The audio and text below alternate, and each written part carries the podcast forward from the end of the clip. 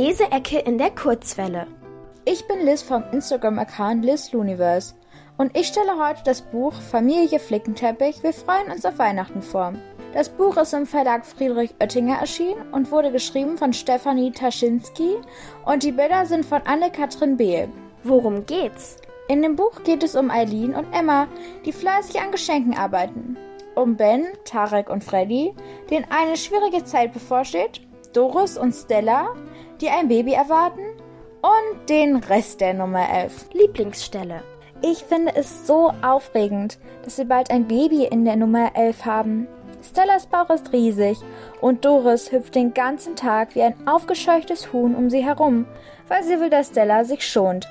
Deshalb steht jetzt im Erdgeschoss, in der Mitteletage und in der Oberetage jeweils ein Stuhl, auf den sich Stella setzen kann, um sich auszuruhen. Eileen knotet die zwei Enden ihrer Zöpfe ineinander.